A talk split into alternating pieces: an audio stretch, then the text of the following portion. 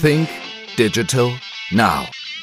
Der Podcast für Marketing, Kommunikation und digitalen Geschäftserfolg. Gastgeber ist Österreichs führender Storytelling-Experte Harald Kopeter.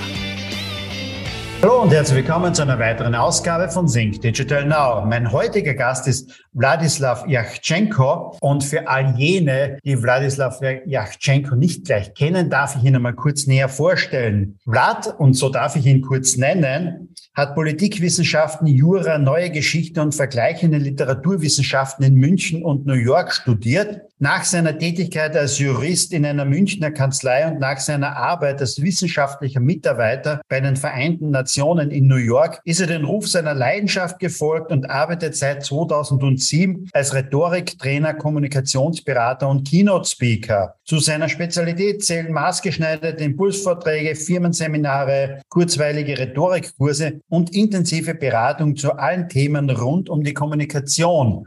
Vor mir liegt sein neues Buch. Es heißt Das Geheimnis der erfolgreichen Alltagskommunikation. Und genau über dieses Thema sprechen wir heute. Hallo Wladislav. Hallo Harald. Vlad, ich habe im Buch gelesen, beziehungsweise ähm, wenn ich das so richtig verstanden habe, sagst du darin, das Zuhören, das Schreiben und das Lesen sollten wir vor allem mal optimieren, um besser sprechen zu können. Habe ich denn das so richtig verstanden? Ja, geht auf jeden Fall in die richtige Richtung. Beim Kommunizieren, Harald, denken viele Menschen an das selber Reden und denken, sie würden besser kommunizieren nach einem Rhetoriktraining. Wenn sie zum Beispiel zu mir kommen und dann lernen, wie sie auf den Punkt kommunizieren, also reden. Aber in Wirklichkeit besteht die Alltagskommunikation aus diesen vier gleichberechtigten Bereichen, die du gerade erwähnt hast. Also das Reden ist nur ein Viertel der Alltagskommunikation. Jetzt ist es so in meiner Wahrnehmung, denn mitunter okay, das mit dem Zuhören klappt vielleicht auch nicht mehr ganz so, aber vor allem das mit dem Schreiben und mit dem Lesen ist vielleicht in den letzten Jahren doch weniger geworden. Wie ist da deine Wahrnehmung? Lesen Leute weniger? Schreiben die weniger? Ist es darum vielleicht in der Kommunikation ein bisschen schwieriger geworden?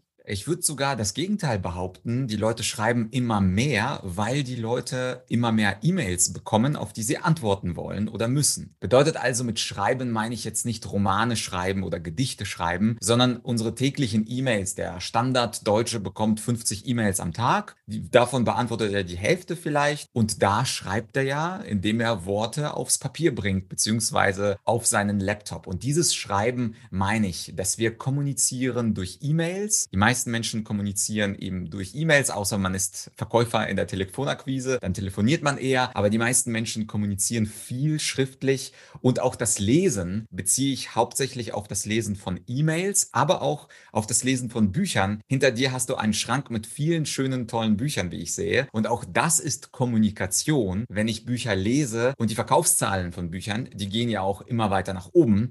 Trotz der ganzen Digitalisierung freut sich Amazon über schöne Umsätze. Bedeutet also, wir lesen in Wirklichkeit viel mehr, als wir denken und wir schreiben in Wirklichkeit auch viel mehr, als wir denken. Aber wir schreiben vielleicht nicht mehr so gut und schön wie früher mal, denn speziell in E-Mails kommt einem immer wieder mal vor, okay, es werden viele Abkürzungen benutzt, es wird vielleicht nicht, äh, nicht so schön geschrieben. Äh, wie siehst du das? Ist das mitunter für die Kommunikation ein bisschen ein Problem? Ja, ich würde auch äh, mir die Frage stellen, ob wir wirklich schlechter schreiben als vorher. Wir müssen ja ehrlicherweise zugeben, das Schreiben oder wie man schreibt, haben wir in der Schule gelernt. Und wer von uns hat denn beispielsweise an der Journalistenschule gelernt, wie man knackige Texte schreibt, wie man eine schöne Betreffzeile macht, wie man einen schönen Einstieg in die äh, E-Mail macht? Das hat ja niemand. Insofern würde ich sagen, die Menschen haben schon immer suboptimal geschrieben. In Wirklichkeit war das letzte Mal vielleicht die 11., 12. Klasse im Deutschunterricht, wo man sich bewusst mit dem Schreiben auseinandergesetzt hat. Und genau deswegen habe ich auch das Buch geschrieben, um den Leuten ganz knackige und einfache Tipps zu geben, wie sie besser die E-Mails schreiben, wie sie bessere Betreffzeilen formulieren und wie sie am Ende der E-Mail auch das Ergebnis und die Antwort bekommen, die sie bekommen wollen. Aber ich würde nicht sagen, dass vor 10 oder 50 Jahren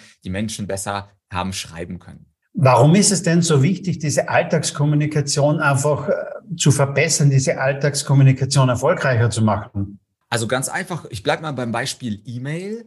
Viele E-Mails werden erst gar nicht geöffnet und gar nicht gelesen, weil ich denke, der Betreff betrifft mich nicht. Das ist zu langweilig, das ist vielleicht nur Werbung oder den Kollegen mag ich eh nicht oder mit dem habe ich sowieso nichts zu tun. Und allein die Fähigkeit, einen knackigen Betreff zu formulieren, erhöht die Wahrscheinlichkeit, dass deine und dass meine E-Mail gelesen wird. Und da meine ich nicht unbedingt nur die Marketing-Mails, sondern ich meine auch interne Mails, die wir an Kollegen oder an ehemalige Kunden schicken. Bedeutet also die Fähigkeit, Möglichkeit, knackigen Betreff zu machen, hat einen direkten Einfluss darauf, ob unsere E-Mail überhaupt geöffnet wird. Und dann kommt natürlich der Punkt, das, was ich schreibe, wird das dann auch vom anderen umgesetzt. Und da gibt es auch ein paar Tipps, was ich machen kann am Ende der Mail, damit die Mail nicht einfach verpufft und der Leser sie liest und dann im Papierkorb packt, sondern damit der Mensch auch in die Umsetzung kommt. Und deswegen ist es halt wichtig. Wir schreiben ja nicht umsonst 30 bis 50 Mails, weil uns einfach danach ist, sondern wir wollen ja, dass der andere was mit der Mail anfängt. Und da gibt es ein paar Tipps, angefangen am Betreff und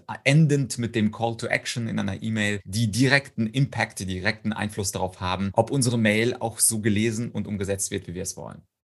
Du hast das vorhin schon einmal gesagt, im Durchschnitt bekommen die Menschen so um die 50 E-Mails am Tag. Darauf antworten sie rund die Hälfte oder manche auch mehr. Das bedeutet aber auch für viele Menschen, dass sie durchaus ja in Stresssituationen kommen, weil ja nicht immer alle E-Mails mitunter ja auch angenehm sind. Hast du denn da auch ein paar Tipps, wie ich mit diesen, mit diesen Stresssituationen umgehe jetzt einmal, weil ich vielleicht einfach auf die Flut dieser E-Mails und vielleicht auch nicht bei den angenehmen Inhalten ähm, dann etwas überfordert bin. Wie gehe ich in Stresssituationen um?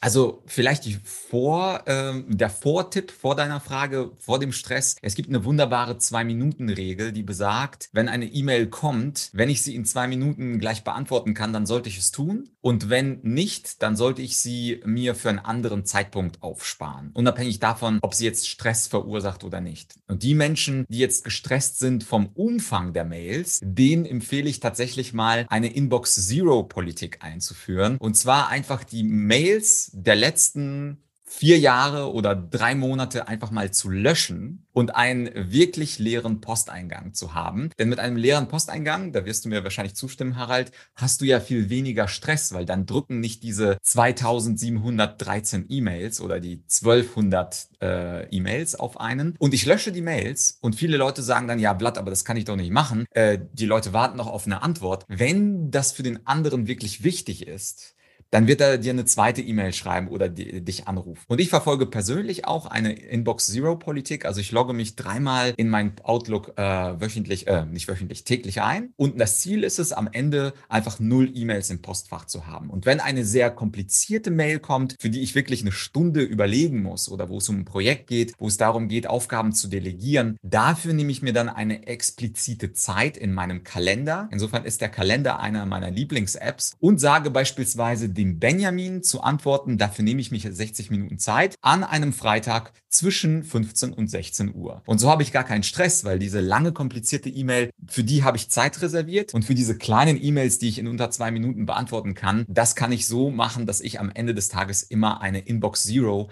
also einen leeren Posteingang habe und damit keinen Stress. Jetzt haben wir einiges über E-Mail gesprochen, aber gehen wir vielleicht immer grundsätzlich oder vielleicht oben drüber. Womit haben Menschen eigentlich im Grunde genommen am meisten zu kämpfen? Was ist für viele das Schwierigste so einer Alltagskommunikation? Was sind so die häufigsten Sachen, wo du mitunter gefragt wirst, wie sie mit diesen Themen umgehen sollen? Also ich glaube, es gibt zwei Schwierigkeiten. Wir alle, du und ich, sind manchmal Sender der Nachricht und manchmal der Empfänger der Nachricht. Als Sender der Nachricht haben viele Leute das Problem, sich kurz zu fassen. Also, wenn ich eine E-Mail schreibe, dann fangen Sie an und schreiben zwei, drei, vier Absätze. Und wenn Sie vorher überlegt hätten, was die zentrale Botschaft der E-Mail ist, dann könnten Sie das Ganze auch in fünf Sätzen sagen. Das heißt, beim Senden der Nachricht ist äh, die größte Herausforderung meiner äh, Kommilitonen meiner Studenten, die ich betreue, tatsächlich auf den Punkt zu kommen. Beim Empfangen habe, haben die Menschen ein anderes Problem und zwar verstehen die häufig nicht, was der andere von ihnen will. Und in Wirklichkeit hat das äh, die gleiche Ursache, weil ich so viel an Text bekomme, dass ich gar nicht weiß, was will der andere jetzt genau von mir. Will er eine Zustimmung? Will er, dass ich die Aufgabe übernehme? Will er, dass ich die Aufgabe weiterleite? Im Kern ist es also äh, die, die gleiche Medaille, nur zwei unterschiedliche Seiten. Wir sollten uns vorher Gedanken machen, was will ich mitteilen? Wir sollten uns kurz fassen und dann habe ich als Sender und als Empfänger weniger Probleme. Jetzt bin ich ein Mensch, der gerne telefoniert und habe vielfach mit Leuten zu tun, die gerne via E-Mail kommunizieren oder Messenger kommunizieren. Ich greife, wenn ich ein E-Mail erhalte, wie du es genau geschildert hast jetzt, das hat zwei Absätze, das ist relativ lang, greife ich mitunter gleich mal zum Telefonhörer und rufe an. Das ist manchmal so, dass der Gegenüber, ähm, der will vielfach gar nicht reden, weil er sich vielleicht sicherer fühlt auf den Kanal via E-Mail oder Messenger. Hast du da einen Tipp oder wie ist denn da überhaupt die, die Aufteilung von Menschen, die lieber ähm, telefonieren als schreiben oder schreiben als telefonieren? Wie, wie kann man das einordnen? Ich gebe dir mal ein Beispiel, wie man das vielleicht am besten macht. Ich habe einen Mitarbeiter, der schreibt lieber E-Mails und ich spreche lieber, also genauso wie du. Ich würde eher zum Hörer greifen oder schicke eine Voice-Nachricht. Und wir haben mit ihm ein Einverständnis, dass jeder seinen Lieblingskanal nutzen darf. Das bedeutet also, ich, wenn ich ihm was äh, mitteilen möchte, schicke ihm eine Sprachnachricht via WhatsApp oder Telegram, was auch immer. Und er antwortet darauf in der schriftlichen Art und Weise, weil er ein bisschen mehr Zeit braucht, um sich darüber Gedanken zu machen. Er ist eher der introvertierte Typ und er soll sozusagen seinen Lieblingskanal nutzen. Und mit Mitarbeitern oder mit seinem Chef kann man sich möglicherweise einfach auf dieses Prozedere einigen. Jeder nutzt den Kanal, den er mag das heißt also, ich kommuniziere mündlich mit ihm und er kommuniziert schriftlich mit mir. Hört sich komisch an, ist aber für uns beide einfach der bessere Weg, weil wir uns beide auf diesen zwei unterschiedlichen Kanälen wohler fühlen. Etwas anders ist es natürlich mit einem Kunden. Also wenn beispielsweise mein Kunde, ich bin eher der mündliche Typ, klar, ich bin ja auch Rhetoriktrainer, also muss ich der mündliche Typ sein, aber wenn mein Kunde lieber schriftlich mit mir kommuniziert, ich will ja was vom Kunden, passe ich mich seinem Kommunikationskanal an und kommuniziere mit ihm auch schriftlich. Das heißt also, also, wenn ich die Fähigkeit habe, intern äh, möchte ich dem, den Menschen den Kommunikationskanal lassen, den er haben will. Und wenn ich aber von jemandem was brauche, ja, dann passe ich mich dem anderen ein bisschen an. Am Ende des Tages können du und ich ja auch schreiben. Und wenn der andere unbedingt möchte, dass wir ihm schreiben und das ist ein wichtiger Kunde, ja, dann schreiben wir ihm halt eine Mail. Du hast dich ja in den letzten 15 Jahren sehr, sehr intensiv mit Kommunikation befasst und in den letzten 15 Jahren hochgekommen sind natürlich die ganzen Social-Media-Plattformen. Und da kommunizieren wir mitunter durchaus sehr anders. Nicht? Also sei es denn in Instagram Stories mitunter, wir kommunizieren mit Emojis. Wie hat sich denn da mitunter die Kommunikation auch verändert? Hat sich denn da dramatisch etwas verändert oder hat sich da vielleicht gar nicht aus Sicht des Kommunikationswissenschaftlers gar nicht so viel geändert? Also was sich natürlich geändert hat, ist, dass die Leute viel mehr spammen. Beispielsweise LinkedIn ist ja eine Plattform, die jetzt die Nummer eins Plattform ist für Business-Kommunikation. Und da bekomme auch ich sehr häufig Spam-Nachrichten. Da steht zwar oben mein Name drin, aber dann kommt ein ganz, ganz langer Text, wovon man ausgehen kann, diese Mail geht halt an 10.000 Leute raus. Das heißt, obwohl wir mehr miteinander vernetzt sind, ist die Kommunikation sehr unpersönlich geworden. Und das ist eine kleine Paradoxie, in der wir leben. Genau das gleiche gilt auch für Instagram und viele andere Plattformen. Auf der anderen Seite werden die persönlichen Nachrichten auch immer kürzer, weil wir für einen Menschen immer weniger Zeit haben. Also wenn ich bei Instagram 10.000 Follower habe und jedem eine ausführliche Antwort geben würde, dann würde ich ja gar nicht mehr zum Arbeiten kommen. Bedeutet also auch hier, obwohl wir mehr vernetzt sind, haben wir weniger Zeit für unser Gegenüber. Und daraus können wir gleichzeitig auch Profit schlagen. Und zwar, wenn wir dem anderen mehr Zeit gewähren und ihm eine ausführlichere Antwort geben können, dann steigern wir natürlich unsere Beziehung und heben uns hervor vor dieser Masse an Leuten, die nur mit okay, gut oder Daumen hoch antworten. Aber da muss ich natürlich als Mensch meine Zeit gut einteilen und mich fragen, lohnt es sich, diesem Peter eine individuelle lange Antwort zu schreiben oder tut's ein Daumen hoch auch? Da muss ich natürlich klug überlegen, was ist mein Ziel und mit welchem Ziel möchte ich in eine ganz konkrete Unterhaltung reingehen.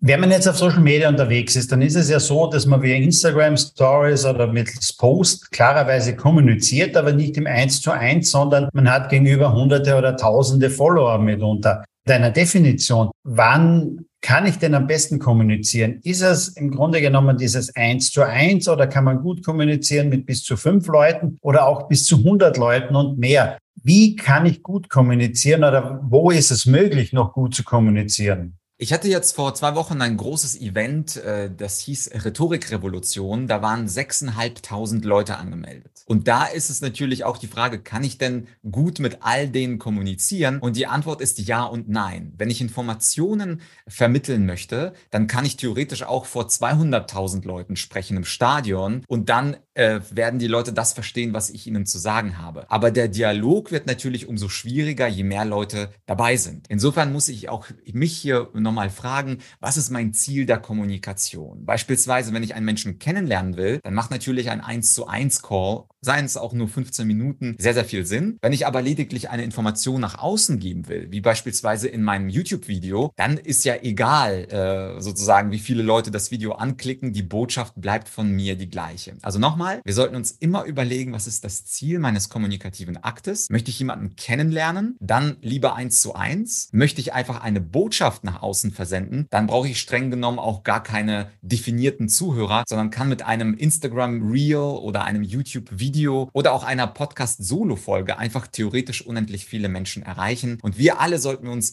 genaue Gedanken darüber machen, was genau ist mein Ziel in meiner Kommunikation und nicht nach dem Gießkannenprinzip mit allen Menschen auf gleiche Art kommunizieren. Wenn du jetzt auf der Bühne stehst und vor dir sind hundert oder tausende Leute oder auch du machst ein YouTube-Video, da hast du im Grunde genommen nur die Kamera vor dir, stellst du dir im Grunde genommen eine Person gegenüber jetzt einmal vor, wo du sagst, okay, das ist vielleicht auch meine Zielgruppe, diese Person möchte ich erreichen. Äh, wie machst du das jetzt persönlich? Es kommt ein bisschen drauf an, wiederum, was das Ziel meiner Kommunikation ist. Es gibt beispielsweise bei mir Videos, das sind so Lehrvideos über Rhetorik oder über Argumentation. Und da stelle ich mir schon so einen typischen Teilnehmer eines Seminars vor, mit seinem typischen Problem, zum Beispiel Lampenfieber oder die Unkenntnis, wie man eine Rede starten soll. Und dann stelle ich mir wirklich so einen Anfänger der Rhetorik vor und versuche mich in ihn hineinzuversetzen, was er braucht. Aber es gibt bei mir auf YouTube auch Videos, wo ich eine politische Botschaft habe. Ich komme komme zum Beispiel aus der Ukraine und du kannst dir vorstellen, dass der Ukraine-Krieg mich ganz anders mitnimmt als sonstige politische Ereignisse. Und wenn ich dann eine ganz bestimmte politische Argumentation auffahre, dann orientiere ich mich auch nicht an meiner Zielgruppe, sondern sage das, was ich selber für richtig halte.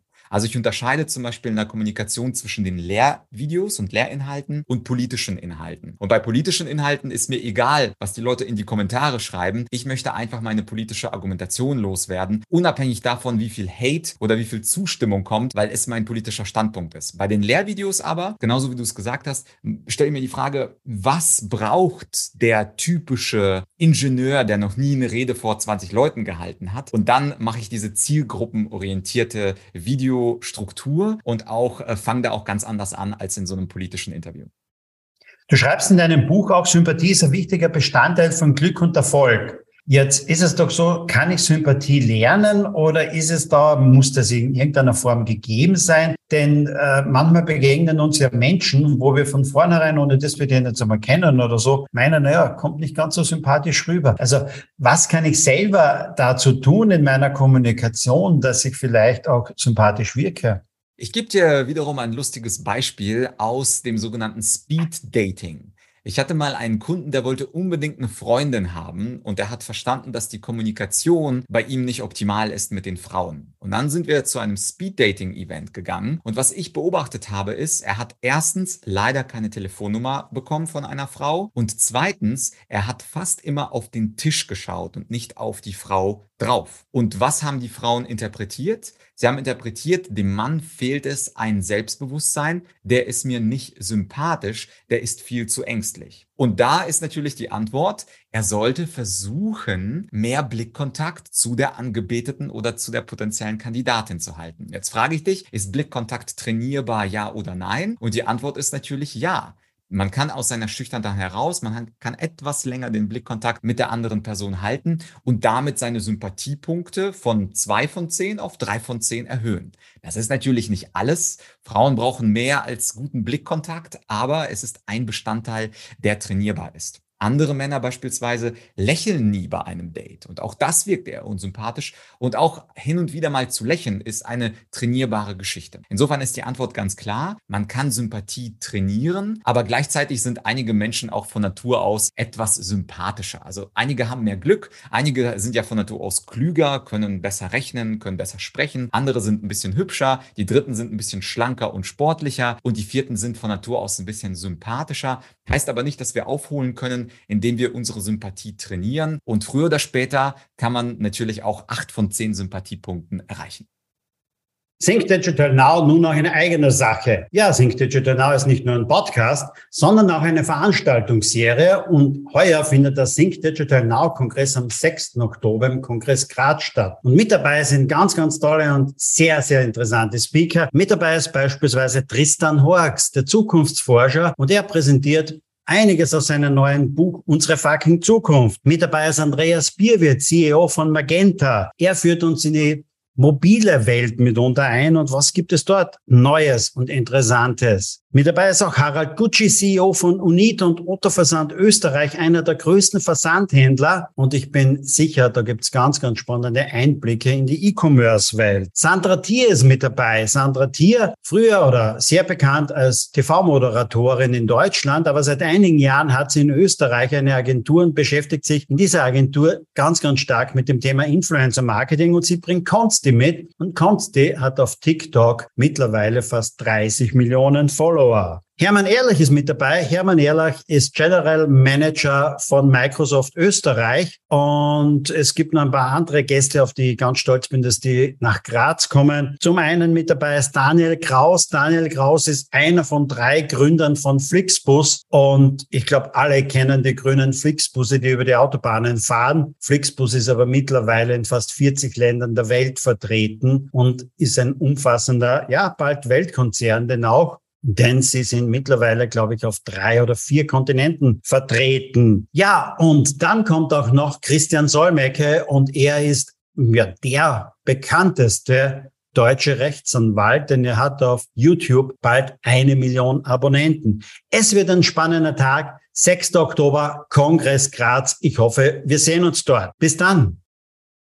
Landläufig denkt man doch immer, Kommunikation ist eigentlich immer das, was ich sage, doch man hört und liest natürlich auch immer wieder, das Zuhören ist ein wesentlicher Teil auch der Kommunikation. Wenn ich erfolgreich kommunizieren will, wenn ich im Gesprächen bin, so von eins zu eins und ich will eigentlich meine Botschaften ja, sagen wir mal, loswerden, weiterbringen denn auch. Und ich will vielleicht etwas verkaufen. Wie sollte denn da die Aufteilung zwischen Sprechen und Zuhören sein? In meinen Kursen sage ich idealerweise über 50 Prozent zuhören. Mit dieser Regel macht man nie was falsch. Das heißt also, der andere soll möglichst mehr reden als ich. Im Verkaufsgespräch gerne auch 30, 70 oder 20, 80 und in einem Freundschaftsgespräch gerne auch mal direkt die 50, 50. Und das Entscheidende ist tatsächlich, dass die Leute leider, und ich nenne das in meinem Buch weiße Rhetorik, das antwortsüchtige Zuhören, dass die Leute meistens nur zuhören, weil sie darauf antworten wollen, weil sie selber sprechen wollen. Da kommen wir wieder zurück zum Anfang unseres Interviews. Die meisten verwechseln Kommunizieren mit selber reden und natürliches Kommunizieren viel mehr als selber reden. Und äh, wenn ich das Gefühl habe, ich habe jetzt mehr als die Hälfte der Zeit geredet, dann ist die Lösung auch ganz einfach. Dann stelle ich halt in den nächsten zehn Minuten ein paar mehr Fragen und dann rede ich automatisch weniger, weil der andere mir diese An äh, Fragen beantworten soll. Also immer darauf achten, dass ich weniger als 50 Prozent spreche. Dadurch wird man übrigens auch ein sympathischerer Gesprächspartner, was Menschen häufig falsch machen. Sie reden nur von sich, von ihren Erfolgen, von wie toll sie sind und dann fühlt sich die andere Person eben gar nicht gehört. Und gerade das gehört werden ist eins unserer menschlichen Grundbedürfnisse. Jetzt ist es doch so, dass viele Menschen glauben, mit Sprache, mit Rhetorik kann man andere Menschen manipulieren, denn auch wenn man noch ein bisschen weitergeht nicht, und sagt, okay, NLP, nicht, also da manipuliert man Menschen mitunter noch mehr. Kann ich denn wirklich andere Menschen rein jetzt von der Sprache her, von der Rhetorik her manipulieren? Ja, klar. Also da gibt es sehr, sehr viele Tipps und Tricks. Ich habe ja selber darüber das Buch Dunkle Rhetorik geschrieben mit dem sehr provokanten Untertitel Manipuliere, bevor du manipuliert wirst. Und zwar gehe ich davon aus im Buch, dass in, in, in der Welt fast jeder manipuliert. Ob als Kind, ob als Jugendlicher, als Erwachsener, als Chef, als Arbeitnehmer. Und deswegen sollten wir die Fähigkeit haben, die Manipulation von anderen zu erkennen und manchmal auch selber andere zu manipulieren. Aber klar können wir das. Es gibt Tricks, äh, können Leute mal ausprobieren, äh, wenn sie mein Buch lesen. Ich will jetzt keiner hier, das ist ja auch nicht unser Thema heute, die Manipulation durch Sprache. Aber es gibt Tricks, auf die Menschen reinfallen. Und gerade Demagogen, also beispielsweise Diktatoren, die kann man sehr gut beobachten und von ihnen lernen, wie sie Menschenmassen manipulieren. Nicht jeder fällt auf Manipulation rein. Also als Autor des Buches Dunkle Rhetorik kann ich jetzt auch nicht jeden automatisch mit den gleichen Tricks manipulieren. Aber ich kann einige Menschen manipulieren und das reicht den Manipulanten schon aus. Und wenn wir diese Diktatoren oder die Präsidenten oder die Premierminister dieser Welt analysieren,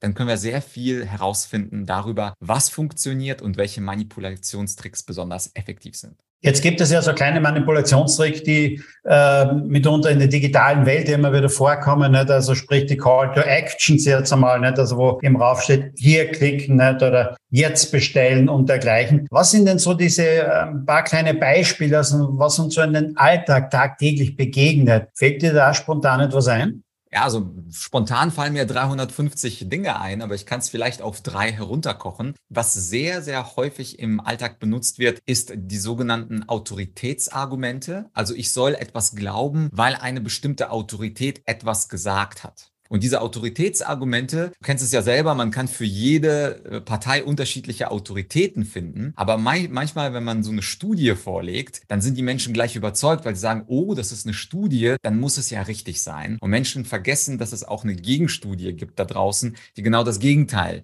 behauptet. Ein zweiter häufiger Trick ist es, mit Mehrheiten zu argumentieren. Also zu sagen, weil es die Mehrheit der Leute so denkt, dann muss es richtig sein. Und Menschen sind Herdentiere. Das heißt, wir orientieren uns meistens an der Mehrheitsmeinung. Und wenn ich behaupte, dass etwas die Mehrheitsmeinung ist, dann ist die Wahrscheinlichkeit sehr groß, dass der andere etwas mitschwimmt. Und der dritte Trick ist natürlich mit gutem Aussehen zu blenden oder mit guter Kleidung zu blenden, mit einer Top-Frisur zu blenden. Also nicht umsonst sind Versicherungsvertreter picobello angezogen. Die haben immer Top-Frisur, haben Top-Lederschuhe, Top-Anzug, weißes gebügeltes Hemd, weil sie wissen, wenn ich professionell angezogen bin und wenn ich professionell auftrete, ist die Wahrscheinlichkeit, dass der Kunde eine Lebensversicherung abschließt, einfach doppelt so groß. Und dieser Halo-Effekt oder dieser Heiligenschein-Effekt, mit dem kann man Menschen auch gut manipulieren. Oder anders formuliert, wenn du inkompetent bist, zieh einen Anzug an.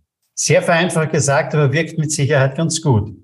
Womit einige immer Probleme haben, ist das Thema Schlagfertigkeit. Viele sagen immer, okay, ähm, da hat es, es eine Situation gegeben und mir ist einfach nichts darauf eingefallen. Am Abend liege ich dann zu Hause im Bett und plötzlich habe ich vier, fünf Argumente, nur tagsüber, wie ich vielleicht meinem Vorgesetzten gegenüber gesessen bin, wie ich meinem Kunden gegenüber gesessen bin, hatte ich keines dieser Argumente parat. Warum hadern so viele mit dem Thema Schlagfertigkeit, beziehungsweise wie kann ich das besser trainieren?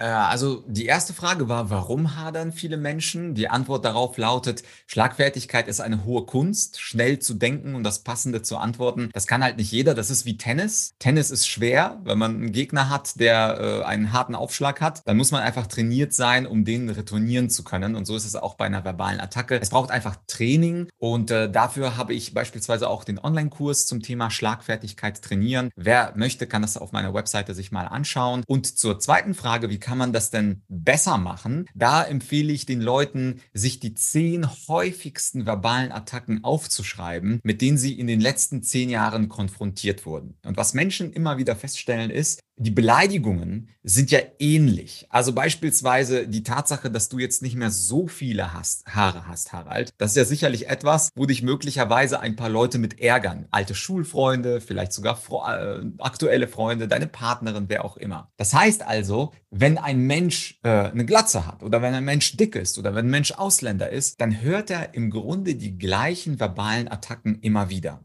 Sie kommen einfach früher oder später nochmal. Und die einfachste Variante, um schlagfertig zu werden, ist, die zehn häufigsten verbalen Attacken gegen Harald einfach mal aufzuschreiben und darauf sich im Vorfeld eine Antwort zu überlegen. Und wenn du eine schöne, knackige Antwort hast, dazu, dass jemand beispielsweise eine Brillenschlange ist und eine komische rosa Brille trägt und wird darauf immer wieder äh, angesprochen und immer wieder äh, provoziert, dann sollte diese Person mit der rosa Brille natürlich sich eine tolle, schlagfertige Antwort im Vorfeld überlegen. Und wer das macht, das, diese, diese Hausaufgabe, die zehn Attacken aufzuschreiben und dann sich zu überlegen, was kann ich darauf antworten im stillen Kämmerlein, der wirkt dann plötzlich schlagfertig, wenn er seine Antwort, die vorbereitet ist, einen Monat später rausholt und dann denken andere, boah, das war ein guter Spruch, den greife ich nicht nochmal an. Wir haben vorhin schon einmal kurz darüber geredet, wie wir über das Thema Manipulation gesprochen haben, denn auch, äh, wie du gesagt hast, ja, es wirkt schon einmal ein guter Anzug, es wirken andere Dinge schon sehr gut. Wie stark ist eigentlich die Wirkung jetzt einmal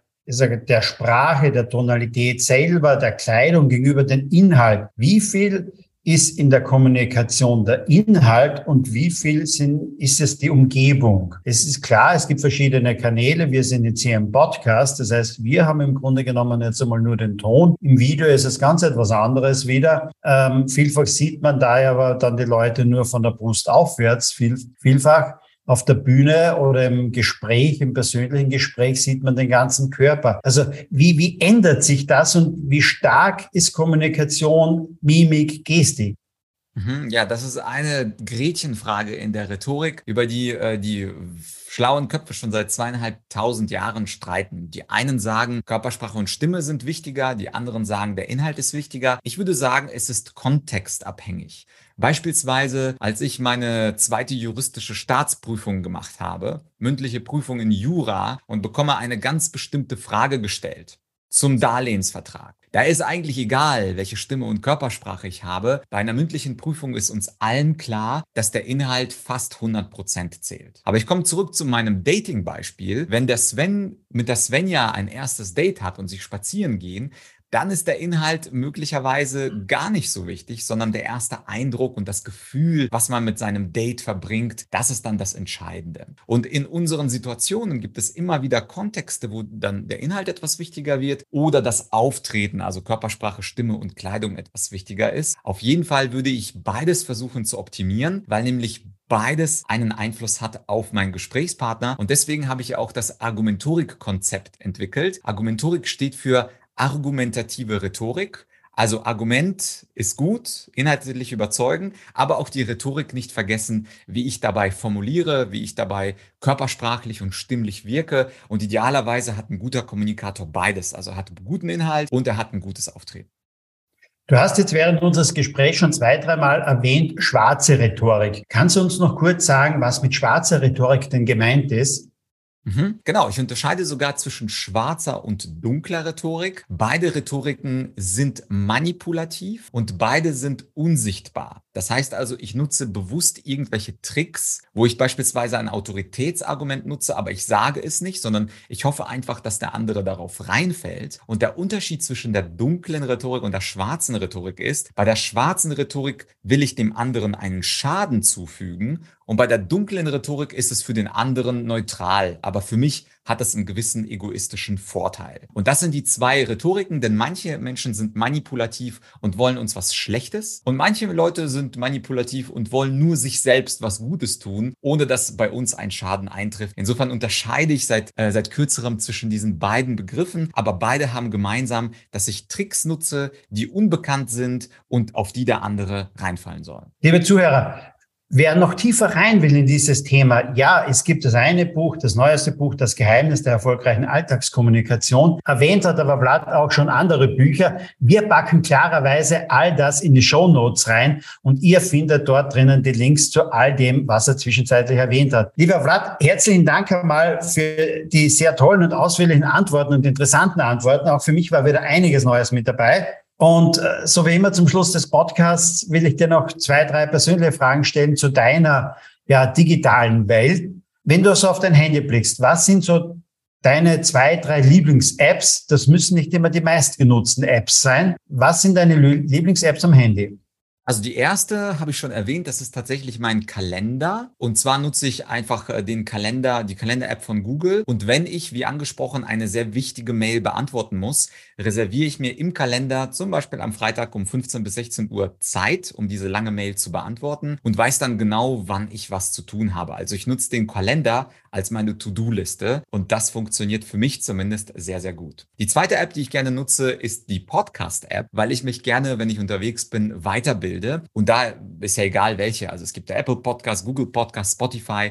Aber ich höre unglaublich gerne Podcasts und lasse mich von anderen Leuten, von dir, von Tony Robbins und von Grant Cardone inspirieren, um ein wenig zu lernen äh, und mich weiterzubilden, während ich sowieso jogge oder irgendwohin mit dem Zug fahre. Und die drittliebste App ist tatsächlich wahrscheinlich YouTube, weil ich zur Unterhaltung, wenn ich mich mal entspannen will, mir lustige Videos oder Comedians gerne angucke. Auch da Entspannung muss ja sein, ist ja nicht alles Arbeit und Geld verdienen. Ich würde sagen, das sind so die drei wichtigsten. Kalender ist meine Business Nummer eins App, die Podcast App ist meine Weiterbildungs-App und die YouTube App ist wahrscheinlich meine Unterhaltungs-App. Die drei würde ich nennen. Du hast vorher schon erwähnt, auch Lesen ist Kommunikation. Wie liest du, wenn du ein Buch liest? Ist es das klassische Buch? Ist es Kindle, die digitale Form oder ist es vielleicht das Hörbuch, weil du hörst ja auch gerne Podcasts. Aber in welcher Form konsumierst du Bücher? Tatsächlich äh, nur in äh, physischer Form und zwar in diesem Buch, womit wir angefangen haben, das ähm, Geheimnis erfolgreicher Alltagskommunikation.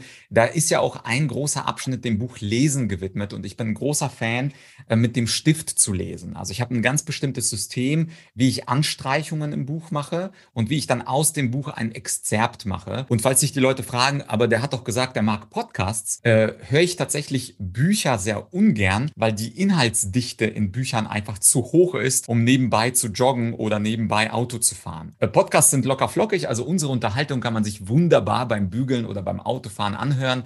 Es war Inhalt drin, aber die Inhaltsdichte ist viel, viel geringer als bei einem Buch. Und ich empfehle allen Leuten, die Bücher lesen, mein Buch, Das Geheimnis der erfolgreichen Alltagskommunikation, denn dort verrate ich mein System, wie ich mit zehn Symbolen jedes Buch besser lesen und besser verstehen kann.